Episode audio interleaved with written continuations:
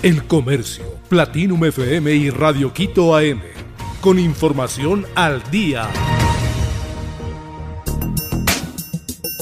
Galápagos en crisis. Un tanque de gas puede costar 120 dólares. Gino Sorrentino tiene previsto abrir un nuevo restaurante en Galápagos, pero la crisis en el abastecimiento de productos de primera necesidad y de tanques de gas se ha convertido en un dolor de cabeza para este emprendedor.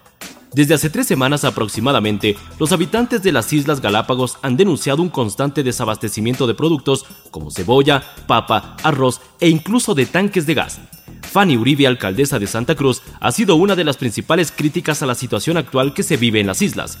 Esto ha obligado a que varios negocios pequeños cierren sus puertas o bien utilicen carbón o madera para preparar sus alimentos. El 97% de los ecuatorianos priorizan la seguridad al buscar una vivienda.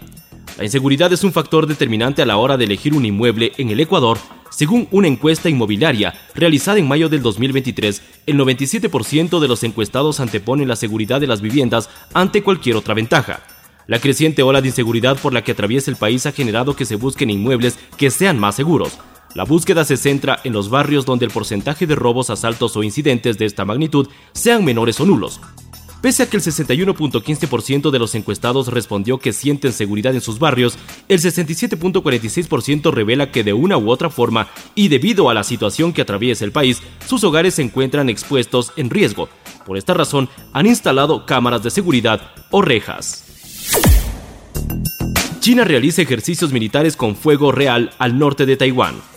Las autoridades de China ponen en marcha este jueves 15 de junio una serie de ejercicios militares con fuego real al norte de Taiwán en el marco de China Meridional, con los que buscan contrarrestar maniobras similares realizadas por Estados Unidos en el Pacífico. La Administración de Seguridad Marítima del gigante asiático indica en un comunicado que emite una alerta de navegación que entrará en vigor desde el martes para evitar incidentes en la zona a medida que se desarrollen los ejercicios. Juan Román Riquelme tendrá un partido homenaje en Argentina. Juan Román Riquelme confirmó que el próximo 25 de junio se realizará su partido homenaje que contará con la presencia estelar de Lionel Messi. Messi va a estar. Para mí también es un sueño, el jugador más grande. Tuvimos la suerte de tener a él y a Maradona y tuve la suerte de jugar con los dos. Va a estar en el estadio más lindo del mundo con la gente más maravillosa, afirmó.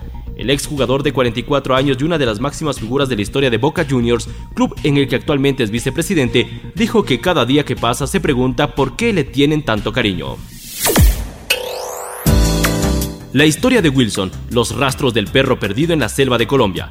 Sus grandes ojos color café oscuro y pelaje negro son las características de Wilson, un pastor belga que ayudó en la búsqueda de los cuatro menores de edad que se perdieron en medio de la espesa selva de Colombia. Luego de ser rescatados los menores, el can desapareció y sigue siendo buscado por sus compañeros de las fuerzas militares, quienes esperan recuperarlo pese a las limitaciones que hay. Recordemos que los niños estuvieron desaparecidos durante 40 días desde el pasado primero de mayo. El Comercio, Platinum FM y Radio Quito AM. Con información al día.